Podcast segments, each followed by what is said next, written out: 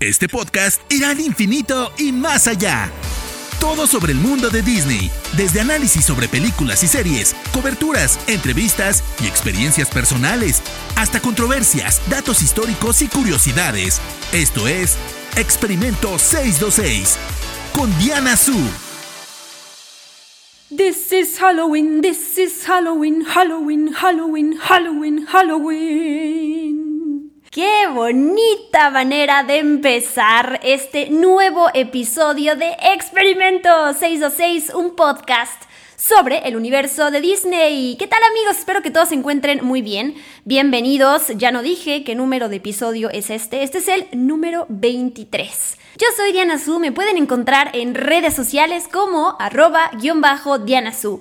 Y no olviden usar el bello hashtag de este programa que es Experimento 626 para que nos comuniquemos.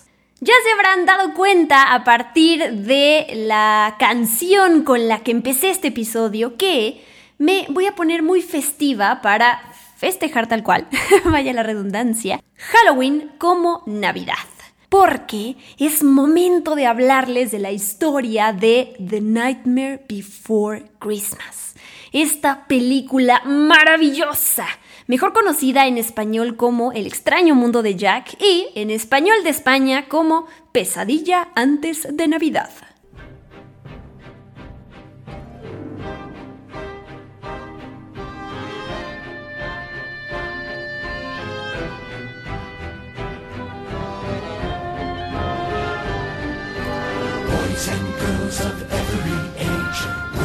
Like to see something strange? Come with us and you will see. This our town of Halloween. This is Halloween. This is Halloween. Pumpkins scream in the dead of night. This is Halloween. Everybody make a scene. Trick or treat. Tell the neighbors die of fright. It's our town. Everybody scream.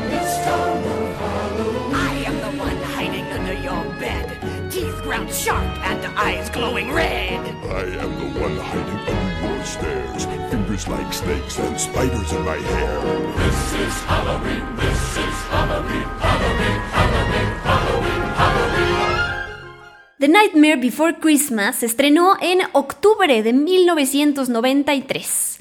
O sea, si hacemos cuentas, este 2020 celebra su aniversario número 27.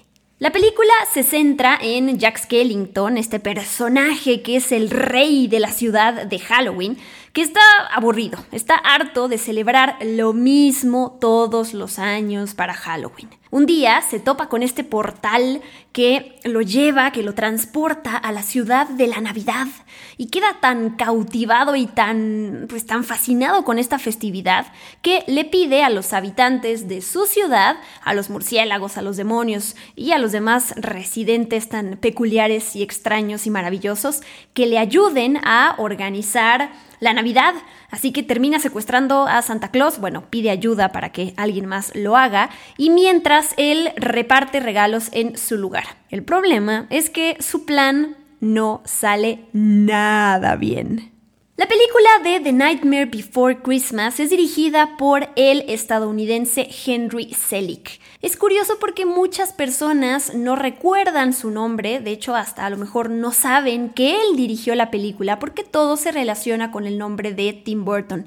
Pero este hombre, Henry Selick, evidentemente es muy importante porque él estuvo nada más y nada menos que detrás de la dirección de esta película y les voy a hablar más adelante por qué fue él y no directamente el creador de la historia y productor que es Tim Burton. The Nightmare Before Christmas es la ópera prima de Henry Selick, es su debut como director, pero para que sepan, anteriormente dirigió un par de cortometrajes. Después de The Nightmare Before Christmas hizo James and the Giant Peach en 1996, Monkey Bone en 2001 y Coraline en 2009, que bueno, fue nominada al Oscar, pero no se lo llevó. Quien ganó el premio ese año fue Up. Y además en 2019 dirigió la serie Little Nightmares y dirigirá Wendell and Wild que actualmente está en la etapa de preproducción. Ahí están un par de datos sobre Henry Selick para que reconozcan otros proyectos en los cuales él estuvo detrás. Y bueno, si nos ponemos a hilar algunos datos que les acabo de decir, después de haber hecho The Nightmare Before Christmas, varios años después, él dirigió Coraline, que es esta otra película que utiliza eh, la técnica de stop motion para mm, desarrollar la, la animación. Y bueno, Coraline es la primera película del estudio Laika, que es bien conocido por utilizar justamente la técnica de stop motion en todas sus películas. Seguramente han visto alguna. Coraline fue la primera, como ya les dije, Paranorman, The Box Trolls, Cubo y la búsqueda samurai, que es maravillosa. Y la más reciente fue Missing Link, en español Señor Link, que no le fue nada bien alrededor del mundo. La verdad es que la película costó más de 100 millones de dólares y no recaudó más de 26. Imagínense la pérdida tan grande y el enorme trabajo que hay detrás de estas películas. Pero bueno, al rato hablaré más de esto. El punto es que Henry Selick, que está involucrado en The Nightmare Before Christmas, pues terminó involucrándose en esta primera película de Laika que nos ha entregado películas maravillosas y ahí está pues esa conexión que quería hacer y compartirles. Experimento 626. Regresando a The Nightmare Before Christmas. Esta película, como ya dije hace rato, fue concebida y producida por Tim Burton. Es decir, él desarrolló la historia, el concepto es suyo, por supuesto, los personajes principales, el tono, el aspecto. Básicamente todo, aunque no voy a decir todo porque hay muchas otras personas involucradas, como Henry Selick, por ejemplo, quienes también tienen que tener un crédito importante.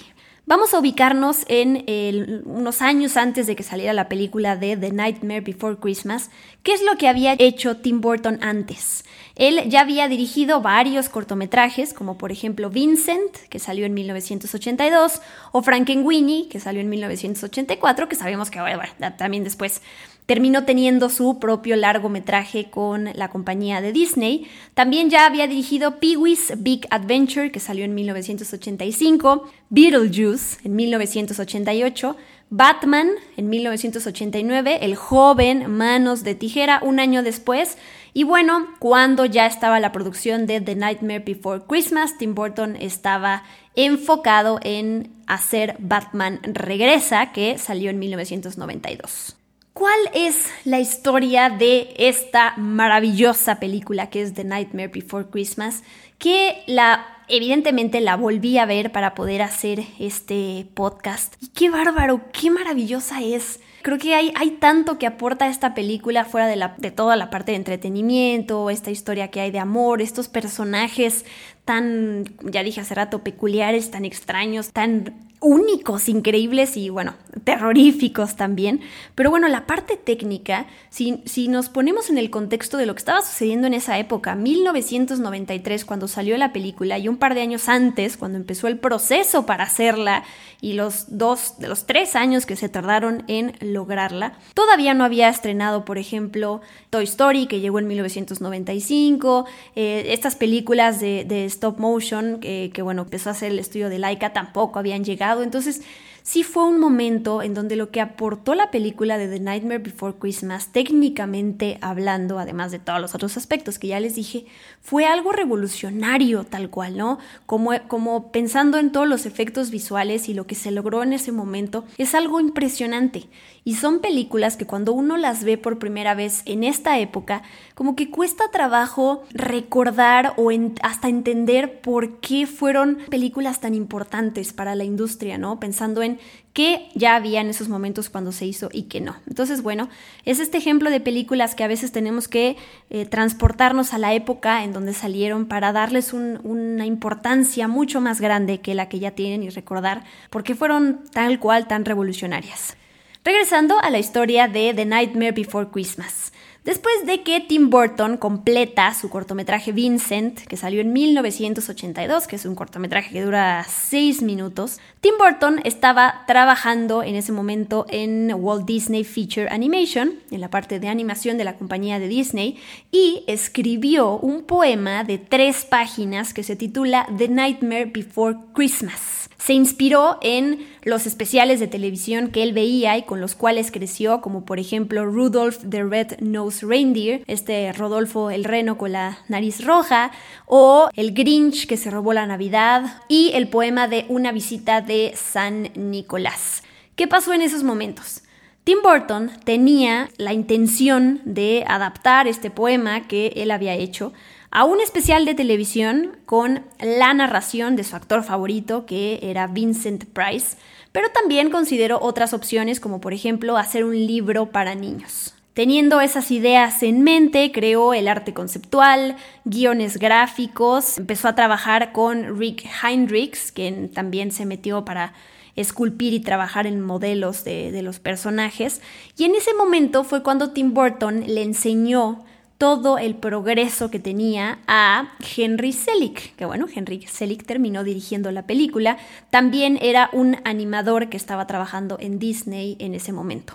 Después del éxito de Vincent, este cortometraje que fue hecho por Tim Burton, en conjunto con Disney, pues la compañía sí empezó a considerar el desarrollo de The Nightmare Before Christmas, pero no como una película, sino como un cortometraje o un especial de Navidad para la televisión que duraría aproximadamente 30 minutos.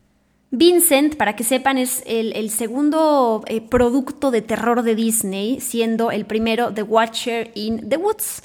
Así que sí había posibilidad de que saliera. Sin embargo, el desarrollo de The Nightmare Before Christmas se estancó Ahí se quedó, el, tono le parecía bastante extraño a la compañía de Disney y bueno, eh, empezaron a tener problemas. Tim Burton hasta terminó yéndose de la compañía, se, despidió más bien del estudio en 1990 y, 1984 perdón, y se fue a dirigir otras películas que sabemos que tuvieron un éxito comercial, como por ejemplo Beetlejuice, como por ejemplo Batman. Un pequeño recordatorio de que no debemos desechar las ideas que tenemos, aunque no sirvan en el momento, no sabemos cuándo alguien las puede rescatar o a lo mejor evolucionaron esas ideas y pueden convertirse en un éxito rotundo. Ahí solamente lo, lo, quiero decir para que lo tomen en cuenta. Experimento 626. ¿Qué pasó después? A lo largo de los años, Tim Burton obviamente siguió pensando en este proyecto, era esa espinita que él tenía de no había logrado desarrollarlo. En 1990 sucede que Tim Burton descubre que Disney todavía tiene los derechos de ese proyecto y como Tim Burton venía de haber tenido bastante éxito con las películas que había desarrollado en, live action, pues el presidente de Walt Disney Studios en ese momento, que era Jeffrey Katzenberg, le, le, echó el ojo básicamente en el sentido en el que pues le quiso dar una oportunidad para que regresara y para que pudiera llevar a cabo la película de The Nightmare Before Christmas. Evidentemente, la intención de Jeffrey Katzenberg era demostrarle al mundo también toda la, innovación que siempre ha caracterizado a la compañía de Disney y lo que podían lograr. En esos años, por ejemplo, en entre 1989 y 1991, las películas animadas que había estrenado Disney fueron, por ejemplo, La Sirenita, Pato Aventuras, la película, Bernardo y Bianca en Cangurolandia, y bueno, en el 91 llegó eh, La Bella y la Bestia. Como les decía, Disney lo que quería lograr con The Nightmare Before Christmas era mostrar cuáles eran las capacidades del estudio de la compañía en cuestión de logros técnicos y narrativos y bueno, como, consideraron que The Nightmare Before Christmas podría ser un logro creativo y revolucionario para la compañía, pues fue que decidieron ahora sí invertir tiempo y dinero en la película de The Nightmare Before Christmas. Ahora, la pregunta es, ¿por qué rayos Tim Burton no la dirigió?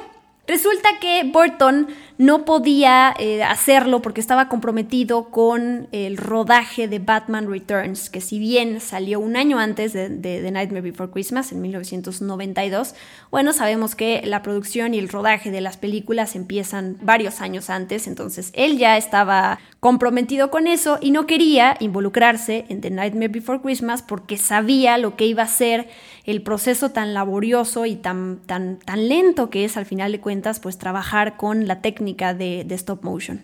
Entonces, para adaptar el poema que había hecho, Burton se acercó a Michael McDowell, que es alguien con quien había colaborado en Beetlejuice, que finalmente ayudó en la adaptación de este poema a una película. Tuvieron ahí un par de diferencias creativas y Tim Burton terminó de convencerse de que la película fuera un musical y por ende trabajar con Danny Elfman, con quien ya había trabajado en varios proyectos anteriores. Me imagino que han escuchado que existe esta disputa de, de, a quién le pertenece la película de The Nightmare Before Christmas, a quién hay que darle crédito o a quién no hay que olvidar. Y creo que esa es, creo que es, esa es la clave. No, no se trata solamente del esfuerzo de una persona. Evidentemente hay muchas personas detrás Henry Selick, el director, por ejemplo, él ha dicho que él siente que fue como si Tim Burton hubiera puesto el huevo y que él lo, empolló, si lo podemos decir de esa manera, si se traduce así lo que, lo que dijo. Y él sabía que su trabajo era hacer que la película pareciera una película de Tim Burton, con todo lo que eso significa, con esa atmósfera y con esos personajes tan distintivos de la mente de Tim Burton, que además se ve que el director congeniaba con muchas ideas de Tim Burton, entonces no fue difícil recrear todo eso y que al final tuviera sentido con su visión para hacer las películas.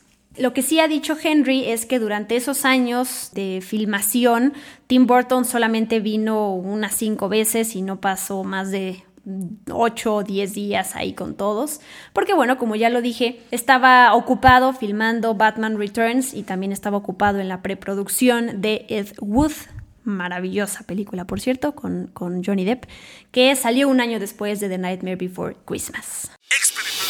Experimento 626 cuando ya iba a estrenar, la película originalmente iba a ser lanzada bajo el, bajo el sello tal cual de Walt Disney Pictures, pero Disney después se arrepintió y decidió mejor lanzarla bajo el sello o la, etiqueta que tienen de, películas para adultos, que es Touchstone Pictures, porque obviamente les dio miedo que la película la fueran a tomar como demasiado oscura y aterradora para los niños. Entonces fue hasta 2006, o sea, 13 años después, cuando la película se relanzó en 3D, que ahí sí ya salió con el, con el sello y con el estandarte de Walt Disney Pictures.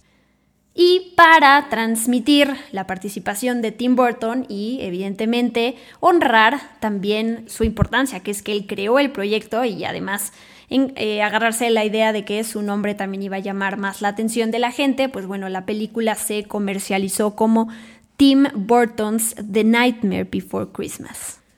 Un par de datos del el elenco. Chris Sarandon es la voz del protagonista de Jack Skellington, pero Danny Elfman, el compositor de la música de la película, es quien interpreta las canciones. De hecho, si las escuchan, eh, a lo mejor no lo sabían porque hay un gran parecido entre ambas voces. Catherine O'Hara es la voz de Sally, esta muñeca de trapo que es creada por Finkelstein y que está enamorada de Jack. Ella ya había trabajado eh, anteriormente con Tim Burton en Beetlejuice, donde interpreta a Delia. Glenn Shaddix eh, le da vida al alcalde de Halloween Town, por supuesto los actores que estoy nombrando son las voces en inglés. Él también trabajó con Tim Burton en Beetlejuice, donde interpretó a Otto. Y bueno, lamentablemente este actor falleció en 2010.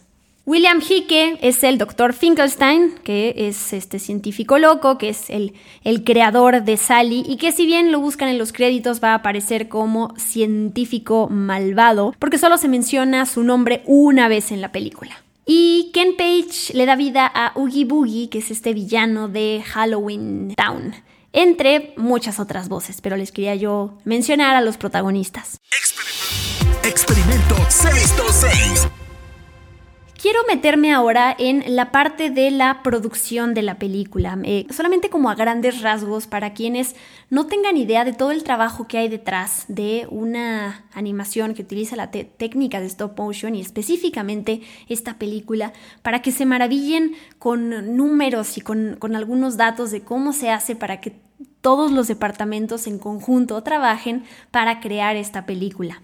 Para crear los escenarios y los personajes, se construyó, se conformó un equipo de más de 100 artistas y técnicos, que esto es muy importante, artistas trabajando con técnicos, que estuvieron trabajando más de tres años para tal cual empujar los límites de esta forma de arte cinematográfico, es lo que yo les decía hace rato, en qué contexto, en qué periodo, el momento en el que se hizo esta película. De hecho, todo esto lo pueden encontrar en un documental detrás de cámaras de The Nightmare Before Christmas, que está en YouTube, que dura 25 minutos, entonces eh, se los recomiendo que los vean porque además hay, hay imágenes que, bueno, los vuelven locos y, los, y te maravillan cuando ves la cantidad de producción que hay detrás de de la película.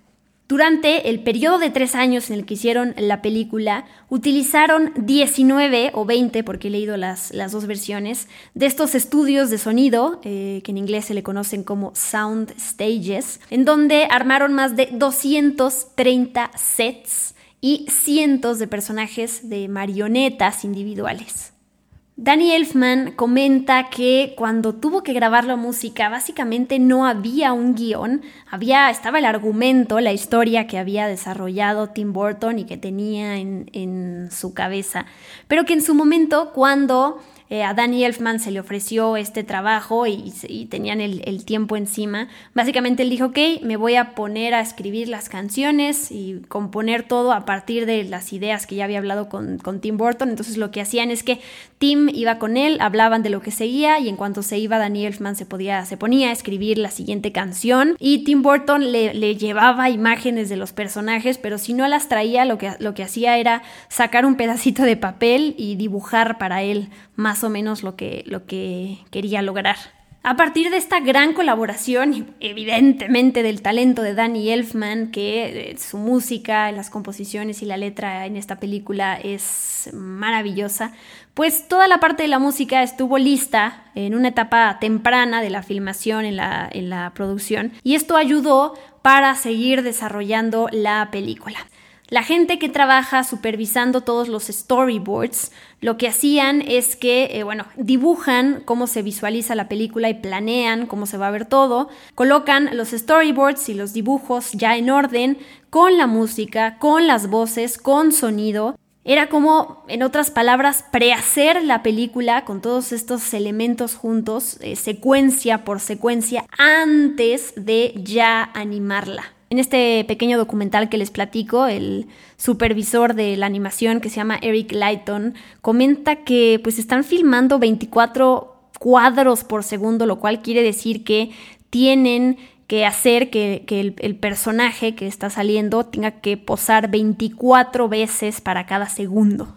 Así que ustedes vayan haciendo las cuentas. De hecho, en algún momento mencionan que para lograr un minuto de la película se tardaban una semana. Experimento 626. Y bueno, hay muchos detalles que a uno luego se le escapan también o que pueden, se pueden apreciar mejor cuando se ve la película por segunda o tercera o cuarta o quinta ocasión o unos años después. Todo el mundo de Halloween, por ejemplo, está oscuro, casi como una película en blanco y negro, y de, hecho se trataba de, evocar ese estilo. Y por ejemplo, cuando nos pasamos a la ciudad de Navidad, pues se nota la diferencia luego, luego, ¿no? Fuera de la música y todo eso, visualmente, pues los colores son más brillantes, todo es mucho más vivo, los movimientos de, de cámara son diferentes, son mucho más rápidos. Si ponen atención también a la parte de las texturas, hay un trabajo increíble detrás de eso. Por ejemplo, el director comenta en este documental que en los sets esparcían arcilla o yeso también y luego pues rayaban todo eso para que tuviera como que esta textura rasposa, que es lo mismo, ¿no? Son como estos detallitos que no se notan la primera vez que uno ve la película, pero cuando uno se fija en la parte técnica, también es como maravillarse por primera vez con todas estas cosas, ¿no? Los directores de arte cuentan que querían darle a los sets y a los personajes un look que remitiera a las ilustraciones de artistas como Ronald Searle o como Edward Gorey con, con sus texturas. ¿Qué pasa ya cuando está el arte conceptual y cuando ya van construyendo la película junto con todos los elementos? Pues ahora toda esta parte conceptual tiene que tener ahora esta parte tridimensional, ¿no? De tomar en cuenta la altura y la profundidad de las cosas, entonces pasan a las maquetas y ya si al director le gusta lo que hicieron, entonces pueden pasar a construirlo a estos sets. Mandan todas sus maquetas al departamento de pintura, ahí les meten los detallitos, por decirles más números, varias de las escenas requerían de 20 a 30 luces diferentes para crear el efecto dramático, por si, porque si hay algo que yo he aprendido en animación es que la luz hace la diferencia de que eh, los sets y los personajes, entre otras cosas, no digo que solo la luz, pero se vean reales. Esos movimientos y, lo que estamos viendo en pantalla se vea lo más real posible, ¿no? Ya sabemos que al final de cuentas pues estamos viendo una animación, son personajes ficticios, pero el, chiste es que sus movimientos y su, eh, pues su entorno se vea, se vea real tal cual, ¿no? Como si, como si pudiéramos sentirlos y estar ahí. También está el departamento de escultura que hay que tomar en cuenta y cómo ellos se encargan de mezclar la arcilla con varias combinaciones de aceite para poder modelar eh, los personajes que crean y luego además que sea un eh, material que se pueda suavizar, como por ejemplo en este caso con alcohol, y entonces poder, poder moldear todo de una manera más, más fácil. Experimento 626. El director Henry comenta que la película tuvo aproximadamente 60 personajes individuales y que tuvieron que hacer tres o cuatro duplicados de muchos de ellos, así que eh, hagan sus cuentas de la cantidad de personajes que hay y que en estos 20 estudios, que ya les hablé hace rato, están trabajando varios animadores al mismo tiempo, ¿no? Tenemos a unos animadores que se están encargando de la escena en donde Jack está trepando una torre, otros están en una escena en donde Jack está caminando en el bosque, porque al final el tiempo corre y el dinero eh, se sigue soltando y pues hay que terminar la película lo más antes posible. Hasta este punto, por si hay alguien que se llega a preguntar qué es la técnica de stop motion, creo que no está de más explicarlo, se, explica de una manera muy fácil. Tú tienes, eh, por ejemplo, pones sobre la mesa una figura de un personaje y le sacas una foto. Luego metes la mano para poder mover el brazo de ese personaje, pero lo mueves tantito, entonces te alejas y le tomas otra foto. Y vuelves a hacer lo mismo. Le entras, le mueves un poquito más el brazo, te sales y le tomas otra foto. Entonces cuando ya pones esas fotos juntas y les das movimiento, parecería que el personaje está moviendo el brazo. Ahora, imagínense eso, llevarlo a una película de una hora y cuarto, que es más o menos lo que dura The Nightmare Before Christmas, y hay unas más largas, es un trabajo monumental. Una parte muy importante para lograr que la animación se vea real, pues es actuar las escenas y realmente sentirlas. Si el personaje se va a mover de cierta manera e, el brazo o la pierna, los animadores están actuando, ¿no? Como se tienen que animar las cosas. Entonces me gusta mucho porque en el documental hay un momento en donde uno de los animadores dice, es que hay, muchos animadores, no todos, pero que somos como actores frustrados o actores tímidos que no queremos salir frente a la cámara, pero que a partir de esto es una manera de que la gente vea nuestros movimientos que están, o nuestra actuación más bien, que está escondida detrás de marionetas. Ahora, ya les hablé de los brazos o de las piernas de un personaje, pero ¿qué, ¿qué, pasa con los detalles mucho más chiquitos? ¿Cómo se anima la cara de Jack Skellington, por ejemplo, que cierra y abre los ojos, que sonríe, que se enoja? Bueno, para eso se crean le crean muchísimas cabecitas al personaje de Jack Skellington y se las van intercambiando cuando Jack tiene que sonreír o tiene que ponerse triste o todo eso, ¿no? Hay un, o sea, tienes el cuerpo de Jack, pero también hay un montón de cabecitas intercambiables justo para que le den eh, estos gestos. Y bueno, no se diga también la parte de, por ejemplo, cómo pestañean. Eh, hay un momento, también te explican que en lugar de cambiar las cabecitas, se le Em, hay unas piezas por separado que se añaden a el ojo de Jack para que se vea que está más cerrado, más abierto, que está dormido, eh, justamente para que tenga más gestos reales todavía. Y lo que pasa, por ejemplo, con el personaje de Sally, su cabeza tiene un cabello mucho más largo y no podrían hacer cabecitas por separado todas y cada una de ellas con cabello. Entonces lo que hacen es que a ella le, le quitan, al, al, personaje le quitan como si fuera una máscara y a partir de eso hacen muchísimas máscaras con muchas expresiones de Sally y bueno, nada más se la quitan tal cual como si fuera una, una, una, máscara. No sé si me explico, no le quitan la cabeza como tal, sino nada más la parte de adelante de, de la cara, el rostro pues. Y bueno, también está toda la parte de los efectos atmosféricos que vemos en la película, por ejemplo, la nieve, el humo, sombras, fuego, eh, los relámpagos eléctricos que aparecen.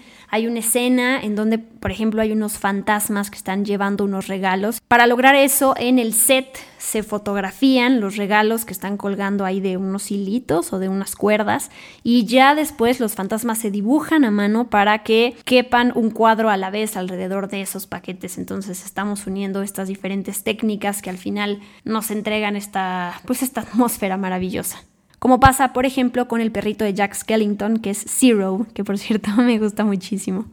Y bueno, ya para ir cerrando esta parte de, la producción, al final hay muchos detalles y, cosas que quien que tenga ganas de saber mucho más, pues se puede meter a ver más videos detrás de cámaras. Es algo fascinante, ¿no? Y no es solo esta película, es cada una de las películas y la cantidad de gente que hay detrás de las cosas, que siempre hay que recordar que hay que valorar todo ese trabajo de todas estas personas, ¿no? Creo que nos puede o no gustar el resultado final, de, una película, de una serie, de un cortometraje, pero nunca hay que olvidar el trabajo de la persona de vestuario, de la persona del diseño de producción, el que hizo la música, el que dirigió, obviamente los actores, el productor, o sea, hay un trabajo ahí detrás enorme que jamás, jamás, jamás hay que olvidar.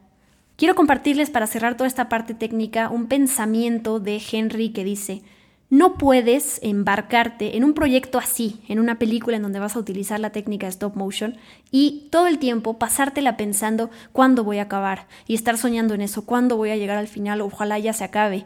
Tienes que disfrutar el trabajo meticuloso y disfrutar los segundos que poco a poco vas armando, con los cuales conformas un minuto de la película que al final se va a terminar convirtiendo en una, pues una hora y media o una hora y cuarto lo que dure. Tienes que disfrutar el proceso porque si no lo vas a sufrir muchísimo. Experimento 626. Para terminar ya este podcast, quiero cerrar con algunos datos curiosos de The Nightmare Before Christmas. En el final extendido de la película, que se escucha en el álbum de la banda sonora, muchos años después resulta que Santa Claus regresa a Halloween Town para visitar a Jack y descubre que tiene varios niños esqueléticos, o sea, varios hijitos. En los primeros segundos de la película, por si no lo notaron, se pueden ver los portales que hay, además del portal hacia la ciudad de Halloween, la ciudad de Navidad. Las otras puertas son un pavo por acción de gracias, de gracias, ¿eh? de gracias por Thanksgiving, un huevo de colores eh, brillantes que remite a la Pascua, un trébol verde de cuatro hojas por el día de San Patrick, de San Patricio, un corazón rojo para el día de San Valentín y hay un fuego artificial rojo, blanco y azul que se puede ver durante unos segundos, que se supone que es la puerta para el día de la independencia de Estados Unidos.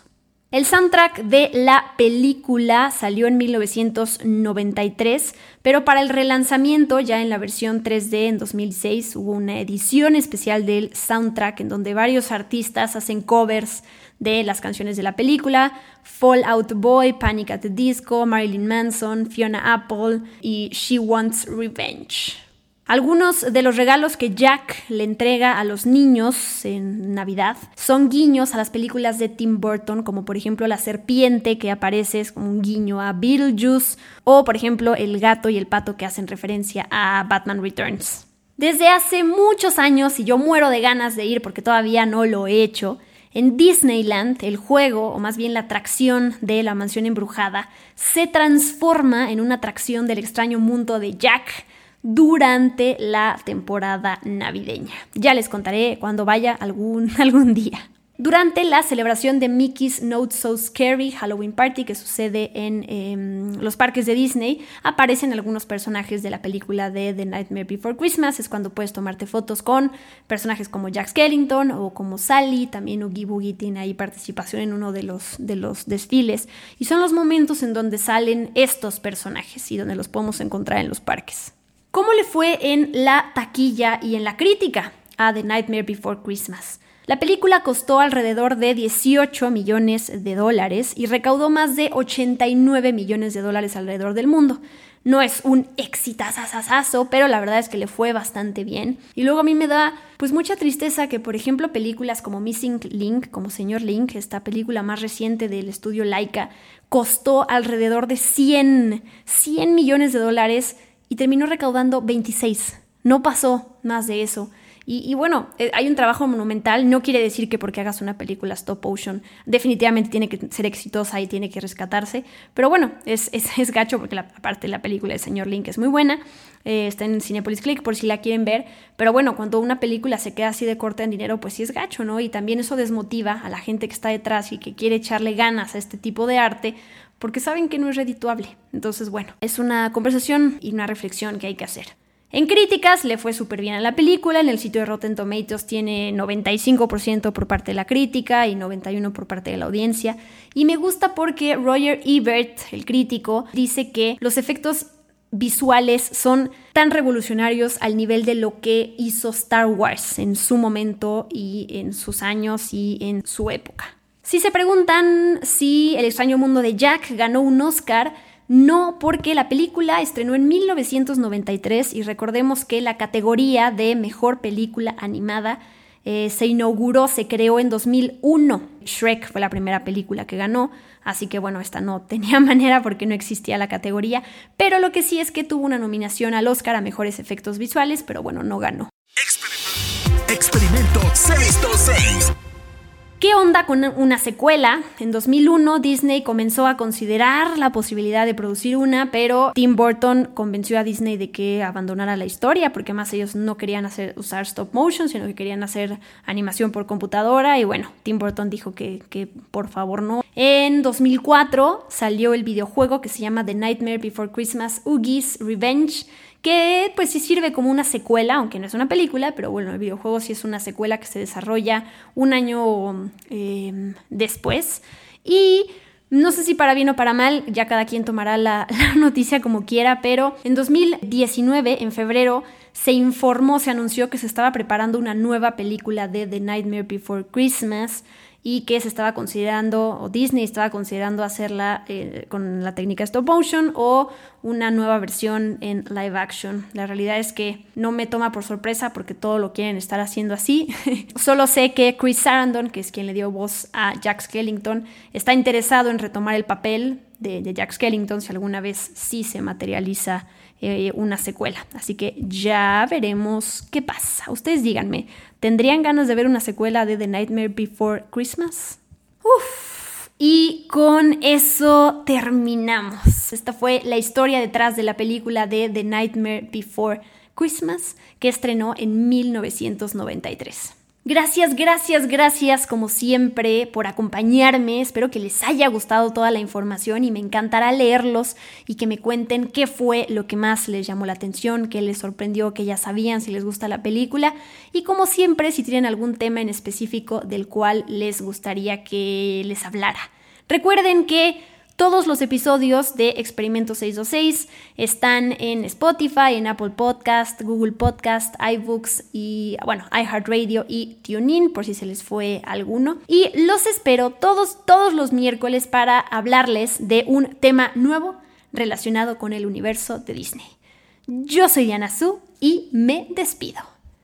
Bye bye.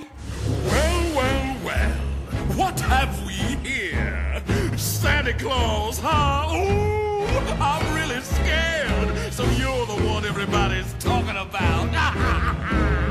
you're joking. You're joking.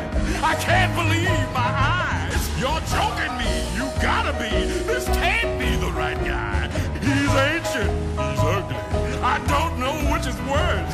I might just split a seam now if I don't die laughing first. Mr. Oogie Boogie says there's trouble close at hand. You better pay attention now, cause I'm the boogeyman.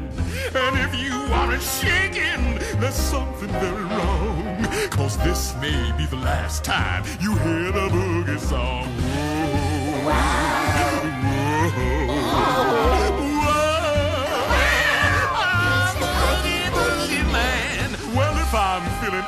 antsy. when I've nothing much to do, I might just cook a special batch of snake and spider stew. And don't you know the one thing that would make it work so nice? A roly-poly Santa Claus, dad a little spice. Whoa. Oh. Yeah, the Oogie Boogie Man. Esto fue Experimento 626 con Diana Su. Gracias por acompañarnos. Los esperamos en el próximo episodio. Hakuna Matata.